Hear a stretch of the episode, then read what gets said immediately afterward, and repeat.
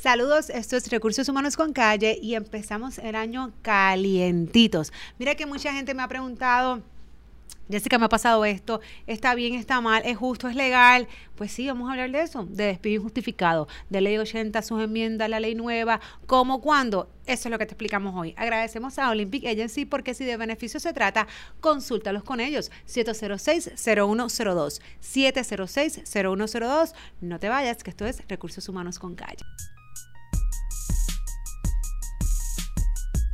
Saludos y gracias por sintonizar un día más Recursos Humanos con Calle. Pues como les decía, sí, hoy vamos a estar hablando de un tema eh, que yo sé que es polémico y que muchos escuchamos por ahí que es mesada, me toca la mesada, no me toca la mesada, cómo se paga o cómo se calcula la mesada, pero realmente lo más importante, como dije al principio, me toca o no me toca. Así que para estar hablando el tema de hoy, nos acompaña el licenciado Idelfonso López y el autor también de Un Día Menos. Así que cuéntanos, Idelfonso. Digo, primero que nada, gracias porque empezamos el año y estás acá con nosotros. Me encanta que estemos empezando el año con este tema, que es un tema que siempre es un tema de actualidad, siempre es motivo de preocupación y la realidad es que todo el mundo debería estar bien educado sobre eh, este tema en particular. Sí, porque sabemos que pues la ley número 4 de transformación y flexibilidad laboral, o como le llaman por ahí coloquialmente la reforma, pues trajo unos cambios, pero unos cambios a nivel, eh, diría yo, de cálculo más bien, pero seguimos eh, respetando esa esencia de cuáles son, ¿verdad?, los motivos de lo que puede ser en Puerto Rico, y es importante mencionarlo, Puerto Rico, porque es una ley local, claro, eh, de lo que puede ser un despido con justa causa o no y cuándo entonces que corresponde pagar ese remedio, que es la mesada, y no. Así que yo quisiera que los que nos escuchan de, ¿verdad? de manera general pudieses explicar qué es la ley 80, cuál es su origen, de dónde viene. La, la ley 80, yo te diría a ti que es la ley más importante, es la ley que más se litiga en Puerto Rico, porque es la ley que define, como tú muy, muy bien dijiste, lo que es el despido justificado. Eh, y establece unas definiciones de lo que se considera que es justa casa para el despido de un empleado en la empresa privada. Es importante saber que esto no aplica a la empresa pública. Eh, pero la empresa pública tiene otra ley por allá otra ley, también... Eh, tiene los principios de mérito que es un poco más complicada. Esto es una ley relativamente, como dicen en castellano, straightforward. y de nuevo, es la ley que regula todo lo relacionado con lo que es el despido, la disciplina en el lugar de trabajo, y tenía su predecesora, que era la ley 50, eh, que fue enmendada más que otra cosa para añadir definiciones y añadir remedios. Eh, la particularidad que tiene esta ley es que establece un remedio específico para casos de despido injustificado. Muchas veces tú escuchas a todo el mundo hablar de la famosa mesada. Me despidieron y no me pagaron mi mesada. Entonces, esa es la gran pregunta. ¿Hay que pagarte la mesada? Porque contrario a lo que mucha gente piensa, la mesada no es algo que se pasa, que se paga automáticamente. La mesada se paga cuando la persona logra demostrar que su despido fue injustificado. Lo cual nos lleva a otra pregunta. ¿Quién decide en última instancia si el despido fue justificado o no? A veces yo hago esa pregunta y me dicen el Departamento del Trabajo. Pues no, no es el Departamento del Trabajo. Y ciertamente no es el empleado porque todos los despidos serían injustificados. Definitivamente no es el patrono porque todos los despidos serían justificados. Así que quien decide esto en última instancia es el tribunal.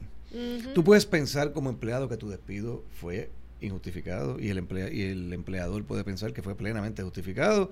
Muchas felicidades. Pero al final del día, si tú quieres tener una reclamación y que te paguen la famosa mesada, vas a tener que demostrar en un tribunal que tu despido fue injustificado. Licenciado, antes de seguir, quiero marcar este punto porque incluso me preguntaron y me dijeron, a mí me despidieron, no me dieron carta de despido, no me dieron razón y simplemente me despidieron. Antes de entrar a, la polémica, ¿no? O a la lucha esta si es justificado o no, realmente el patrono tiene una obligación de cuando va a terminar un empleado, darlo por escrito. Esa es una excelente pregunta y la respuesta es no. Correcto. Y, y lo sabía porque realmente la ley no está en ninguna parte, pero las personas tienen esa percepción de que me tienes que dar un documento escrito sí o sí. Y esa no es la realidad y, y algunas de las razones que sí es muy, ¿verdad? Eh, es muy genuina, es que van a reclamar el desempleo, pero la realidad es que el desempleo tiene su propia forma y esa forma es la que el patrono eh, debe llenar y de ahí entonces es que se hacen los pasos del desempleo. Nada tiene que ver con la carta de renuncia o la carta de despido o lo que fuese. Y tú no necesitas una carta de despido para solicitar desempleo. Que es lo que mucha gente piensa. Es que yo necesito eso para el desempleo. No desempleo le va a enviar, ¿verdad? El negociado de seguridad de empleo, que es como se llama correctamente. Correcto. Le va a enviar el documento al patrono y el patrono lo va a llenar. Lo va a llenar. Eh, y de hecho es interesante y qué bueno que lo preguntas, porque el, en el negociado de seguridad de empleo, para tú obtener beneficios de desempleo, tú pudiste haber sido despedido justificadamente. Porque en desempleo no se busca si el despido fue justificado o no para darle los beneficios al empleado. Lo que se busca es si hubo conducta impropia conducta incorrecta. Y te voy a dar un ejemplo. A lo mejor a ti te despidieron de tu empleo porque te descuadrabas de, la caja. No porque robabas, sino porque sencillamente te descuadrabas como cajero. De acuerdo a los parámetros del patrono, llegó un momento en donde correspondía despedirte, te despidieron. Y es justificado. Y ese despido es justificado. Pero no es impropio. Pero no fue por conducta impropia. Mm, fue por negligencia. Qué interesante y es bueno.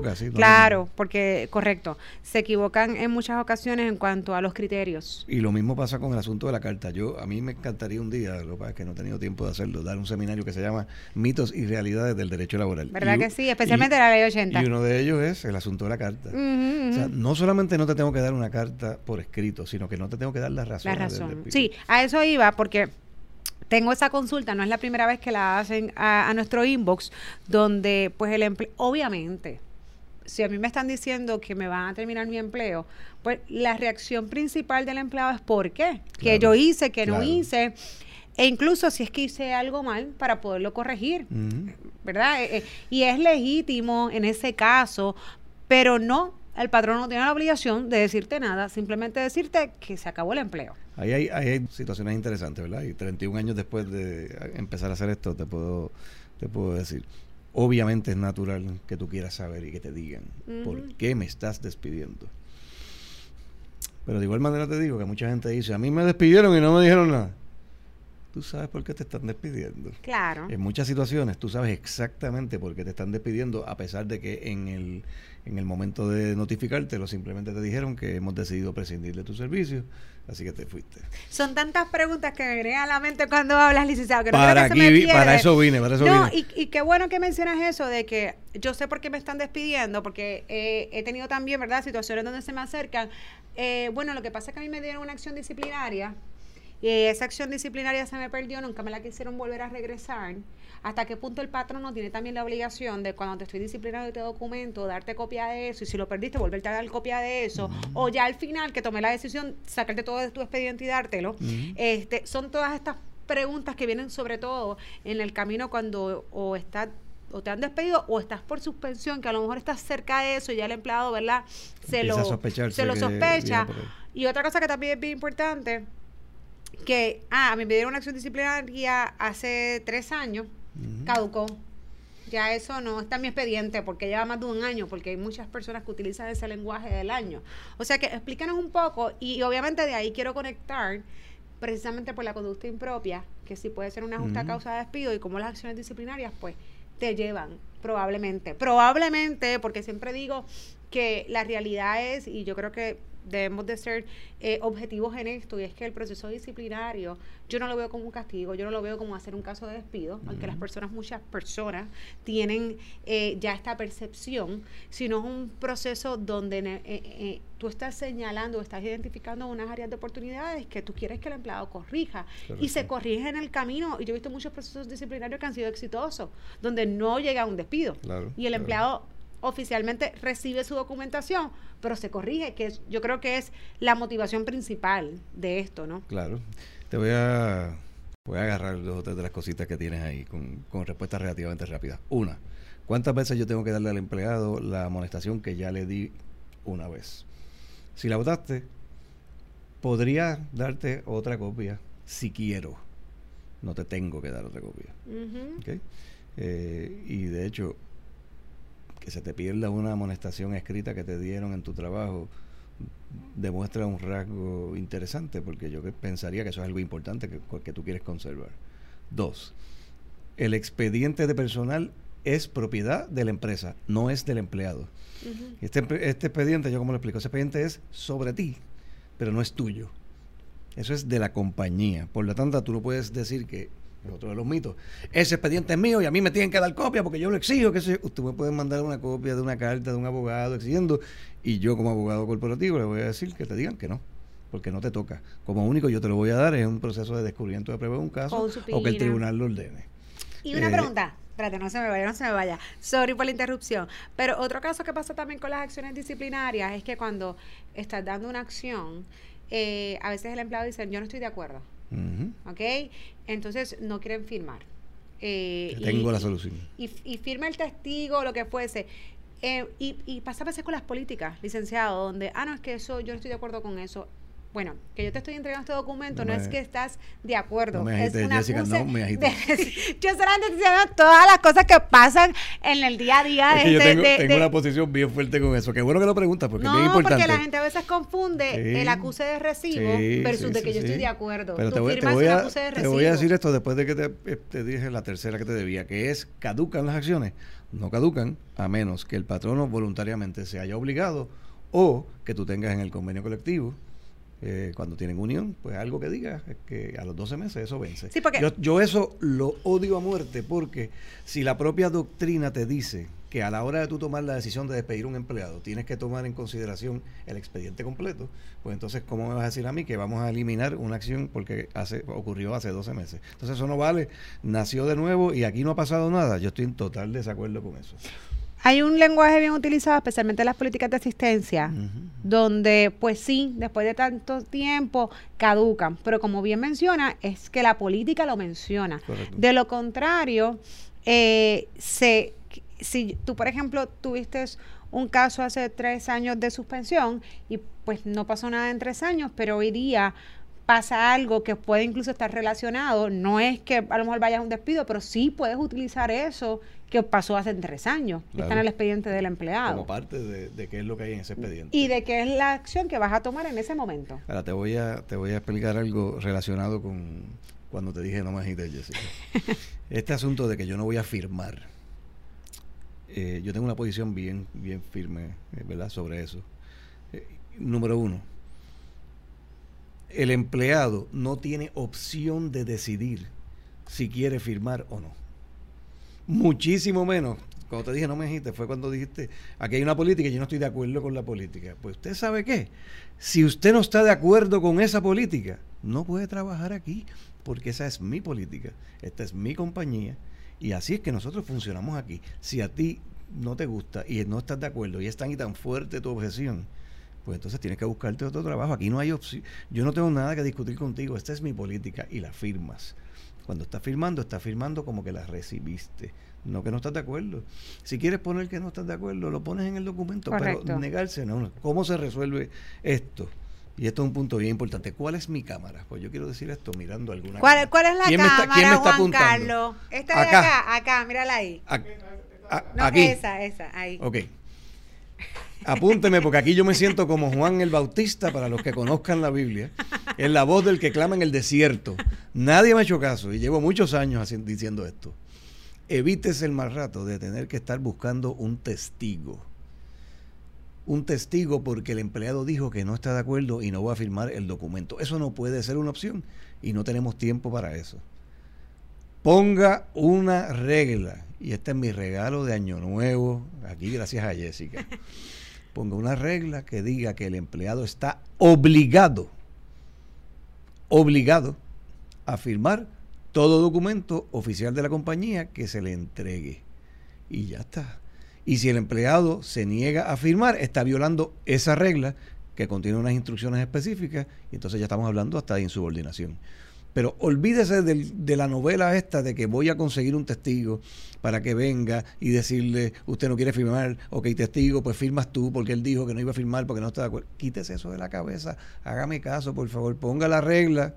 Todo el mundo está obligado porque lo que está obligado es a firmar que la recibió. Si no está de acuerdo es otra novela, incluso lo puede poner. Pero no me digas que no vas a firmar.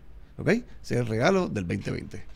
Ay, Dios mío, esto, esto no le va a gustar a muchas personas, pero esa es la realidad. Incluso yo lo. Eh, es lo que siempre menciono, es como una cosa, y, es importante, y, y qué bueno que lo menciona, hacer la distinción de que eso es una evidencia de que esto está pasando, que lo estoy entregando. Si tú estás de acuerdo o no, pues mira, pídeme otro papel y escribe lo que tengas Puedes que escribir. escribir tres páginas, pero me firma. Exactamente. Porque la- yo lo único que te estoy pidiendo es evidencia de que te lo entregué.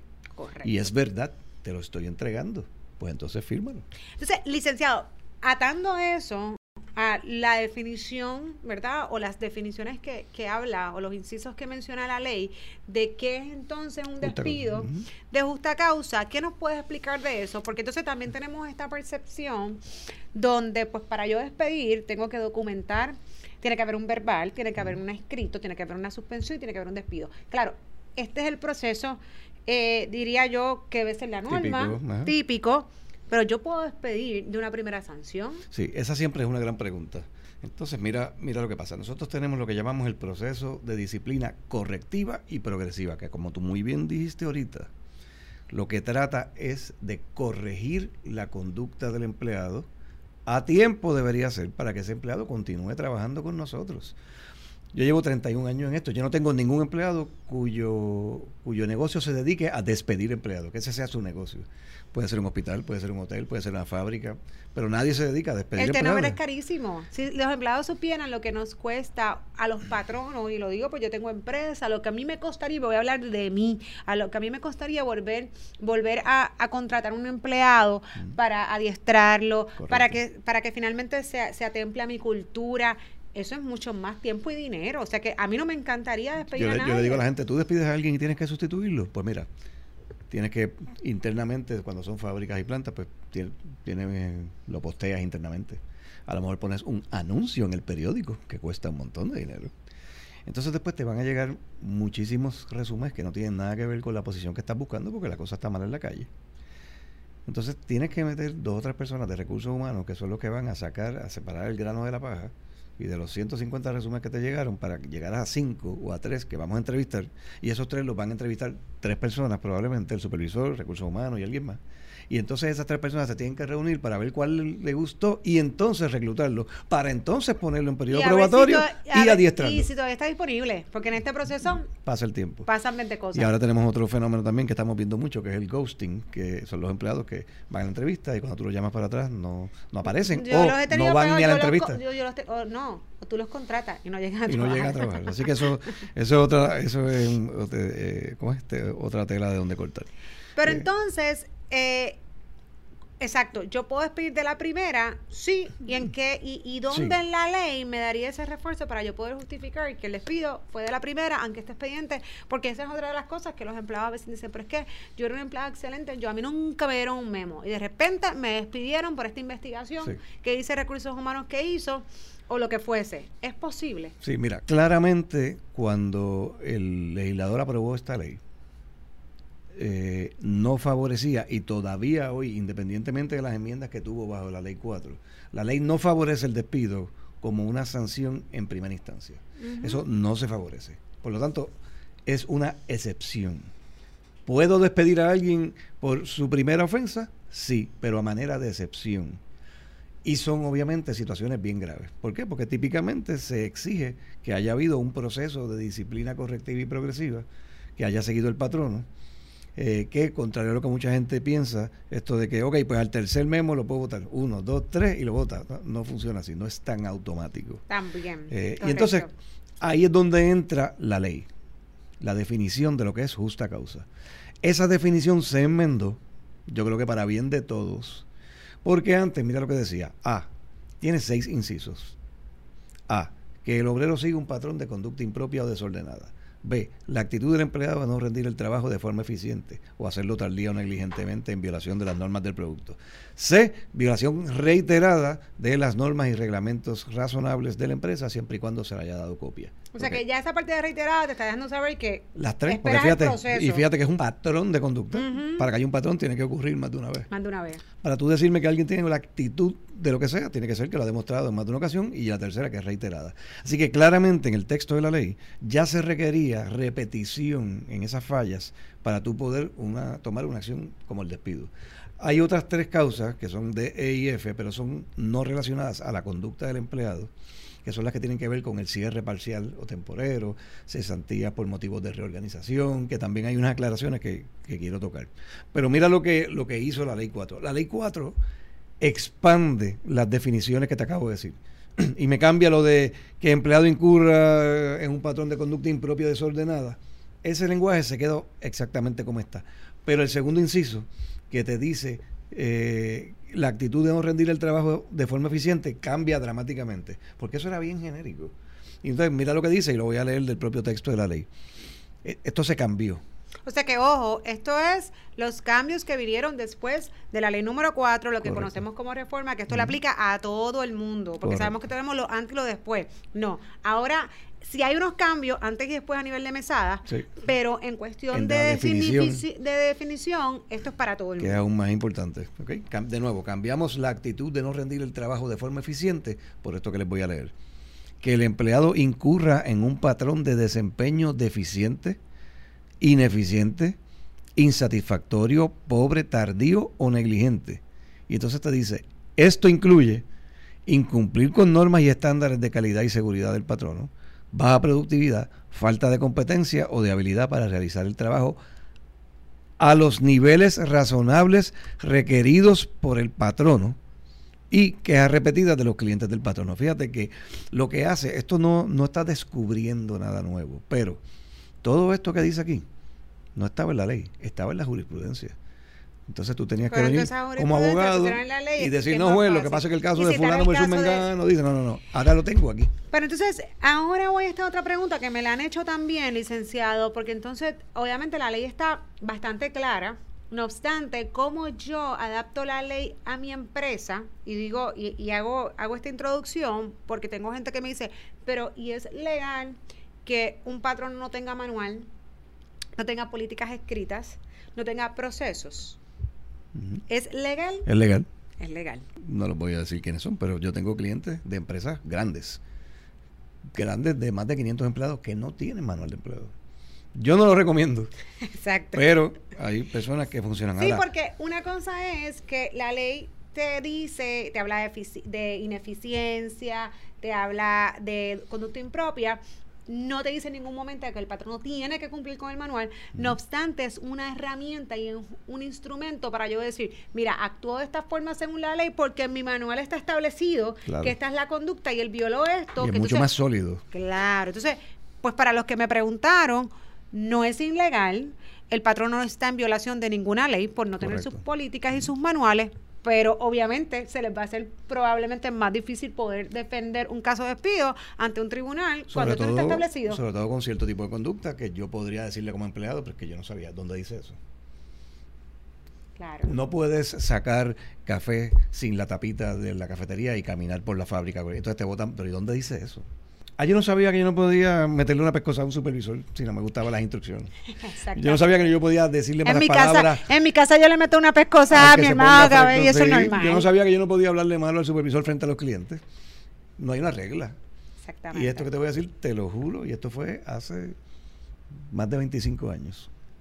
Yo tuve un caso en donde el empleado decía que este es un individuo, ¿verdad? Y perdonando, pero pues estas son las cosas que pasan en, en este mundo, eh, en la calle, vamos el empleado se orinó en el área que en, la, en el área de producción de un producto que no le puedo decir cuál fue primero porque hace tiempo y segundo porque no quiero causar un, desastre por ahí. Y él no sabía que podía hacer pipí. Y entonces estaba diciendo que como eso no está en el manual, pues entonces, ¿cómo? Entonces, ¿de verdad? Caso? Claro que no.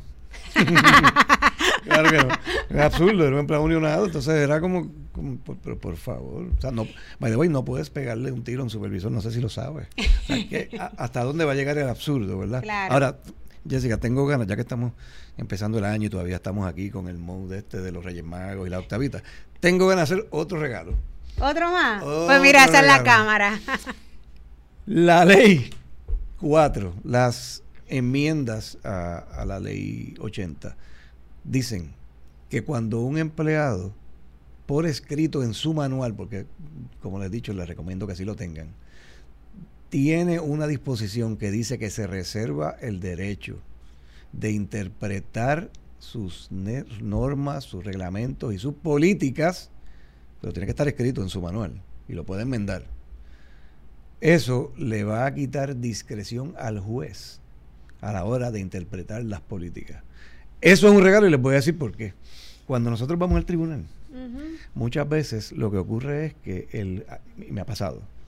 El juez dice, "Es verdad, el empleado cometió la falta, le dieron los memorandos según correspondía, se aplicó la disciplina correctiva, correctiva, pero es que lo despidieron y está muy fuerte, debieron haberlo suspendido primero. Eso es horrible. Hay jurisprudencia que le dice a los jueces, usted no puede convertirse en un superdepartamento de recursos humanos. Pues ahora lo tenemos en la ley. Si usted pone, si me hace caso, y lo pone en su manual. Pero voy a escribir aquí, ¿cómo es que hay que ponerlo? ¿Cómo hay que ponerlo? El patrono se reserva el derecho exclusivo de interpretar todas sus reglas y políticas empresariales. Eso. Mira, ya, ya yo, estoy haciendo mi asignación para que después no digan. eso me permite, de una manera muy fina, decirle cuando el juez dice, licenciado, pero es que eso está muy fuerte. yo, perdóname.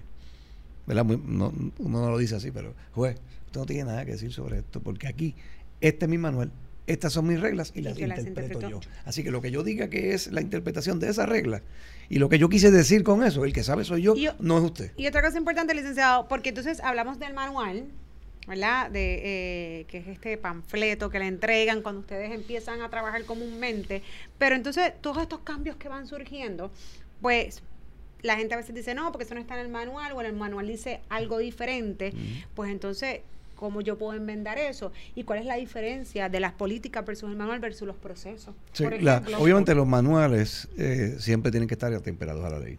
Y de nuevo, lo que yo siempre he dicho, tú puedes dar más, pero no puedes dar menos. Menos, correcto. O sea, si la ley dice que son 15 días de vacaciones y tú quieres dar 18, fantástico, pero no puedes dar 12.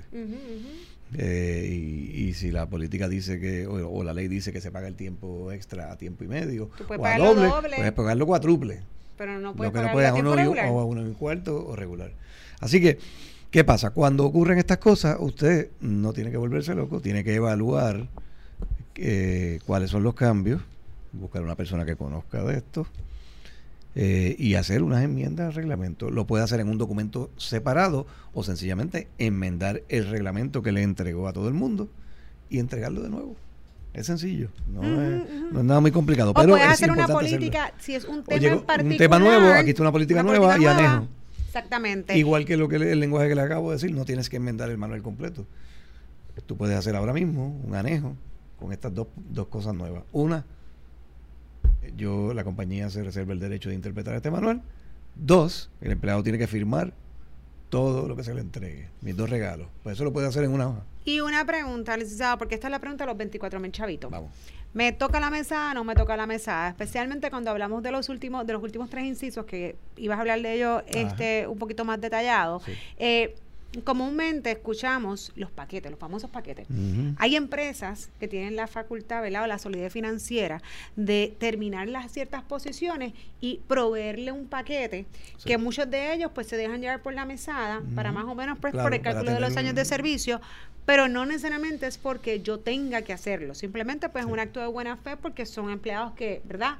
Que han estado mucho tiempo en la compañía que en efecto son valiosos, pero pues las circunstancias han tenido que, eliminar las posiciones. Ahora bien, el empresario, ¿verdad? O la empresa que no, no, no pueda o no quiera simplemente eh, dar ningún paquete y simplemente terminar o eliminar esa plaza, lo puede hacer y no tiene que dar ninguna mesada. Sí, eso es lo que mucha gente a veces no entiende cómo es que funciona. Lo primero que hay que entender es que bajo la ley, al igual que el patrón de conducta impropia, al igual que no incumplir las normas, baja productividad puede ser justa causa para el despido, también lo es el hecho de que la compañía tiene una situación económica que requiere eliminar ciertas posiciones y llevar a cabo una cesantía. Eso es justa causa para el despido. Si yo eliminé un departamento, pues todos los empleados de ese departamento se van a quedar sin trabajo. Eso es una cesantía. Y lo que hay que entender aquí es que eso es justa causa para el despido, lo que significa que la compañía no tiene que pagarle a usted nada porque hubo una cesantía, porque eliminaron un departamento o dieron un layoff porque la compañía perdió un cliente y esa línea de producción ya no funciona. Eso es justa causa para el despido, por lo tanto yo no tengo ninguna obligación legal de hacerlo. Eso no se puede confundir con lo que estabas muy bien mencionando, de que hay unas compañías, particularmente las multinacionales, que reconociendo años de servicio, reconociendo que no es una situación que es culpa del empleado, tienen dentro de sus políticas, y, oye, y además tienen el dinero para poder pagarle a estas personas lo que típicamente es el equivalente a una mesada, y si no es una cantidad similar, porque quieren, no porque están obligados. Y que, y que a veces eso sí lo condicionan a ciertas cosas. Lo que pasa es que este tema tiene tanto. Podemos estar toda la semana aquí. Así que. Nos va a coger la candela el 2 de febrero. Yo, y, ey, ahí cumplo yo. ¿Cómo? ¡Uh, candela! Miren, Ahora pero entiendo como, muchas cosas. Pero como ustedes saben que nosotros siempre estamos pendientes a lo que ustedes nos piden, si ustedes quieren una parte 2 con el licenciado de Ley 80, la hacemos. Porque ya yo tengo que cerrar. Ya no estamos, que yo me quedé con las ganas. Y vamos a cerrar. Escríbanle para que. Sí, escríbanme y seguimos y traemos ejemplos, pero no me quiero ir sin entonces decir así rapidito cómo se calcula la mesada. Sí. ¿Ok? Este, sabemos que es de acuerdo a los años de servicio y obviamente el salario desempleado de tres años para atrás, etcétera. Así rapidito. Sí cómo la gente eh, va a hacer ese cálculo si en efecto le toca la mesada. Okay. Para las personas que fueron eh, contratadas después del de, 2017, eh, después de la aprobación de esta ley, la mesada son tres meses de salario más dos semanas por cada año de servicio. Okay. Eso es importante porque aquí hay una diferencia. las personas que ya estaban trabajando antes de la aprobación de esta ley, continúan bajo la mesada anterior. Correcto, y hay mucha confusión de eso, lo he escuchado en la calle, he estado con clientes donde personas incluso de verdad del ambiente, y digo del ambiente, sino del, del, plano laboral, tienen esta confusión y han, y han dado esa consulta, ¿verdad? Sin, sin ninguna mala intención, pero de forma errónea, porque piensan que, eh, que la mesada nueva es para todo el mundo. Y la mesada nueva es para los contratados, contratados del 26 de enero de 2017 en adelante.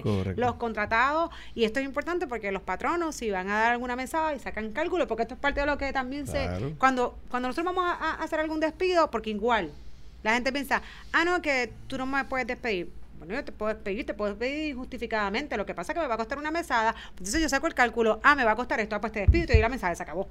O sea que si van a hacer ese cálculo y van a hacer esa matemática, es importante saber cuál mesada es, la, que, le corresponde. Como tú decías, a partir de enero del 2017 son tres meses más dos semanas por cada año de servicio. Un mes son cuatro semanas bajo la nueva ley. Si a una persona que ya trabajaba antes de esa fecha, los muñequitos son completamente distintos, ¿verdad? Porque Además de que para las personas que llevan menos de 5 años son dos meses de salario más una semana por cada año. Para los que tienen más de 5 y menos de 15 son tres meses más dos semanas, como es la actual para todo el mundo. Pero las personas que llevan más de 15 años trabajando, la mesada son seis meses de salario más tres semanas por cada año de servicio. O sea, cuando son personas de esa antigüedad, las mesadas pueden ser enormes. claro, porque eso va a depender del salario. Cuando entonces, ¿cuál es una persona que se gana 100 mil dólares, pues imagínate. Es una burrucha de chavo. Y entonces, ¿cuál, salario tú vas a utilizar? porque sabemos que yo puedo tener si utilizamos los últimos tres años, que creo que es lo que menciona la ley. El más alto. El más alto. Es el más alto y vas a utilizar salario, bono, hasta dónde tú vas a recopilar para poder hacer ese cálculo. Ahí básicamente tú usas la W2. Eh, pero tienes que concentrarte ahora bajo la, de nuevo, va, a variar dependiendo de la, de la ley que te toca, pero... Claro, y a los empleados hourly tienes que tomar en consideración el overtime que le pagaste. Claro, por eso te digo que es la W2. No me digas que es 7.25 la hora, porque si trabajo muchas horas overtime, pues entonces ahí cambian los muñecos. Así que ojo, porque hay muchos sistemas por ahí que te hacen el cálculo automático, pero no están diseñados como la ley de Puerto Rico y la realidad esto es que hay que mirarlo bien y pasa mucho que de momento te hacen un número que no es el correcto. Pues miren, si queremos seguir hablando de la ley 80 de los despidos, si son justos, si no son justos, siempre estamos abiertos a sus sugerencias y podemos tener la parte 2 con el licenciado y Alfonso.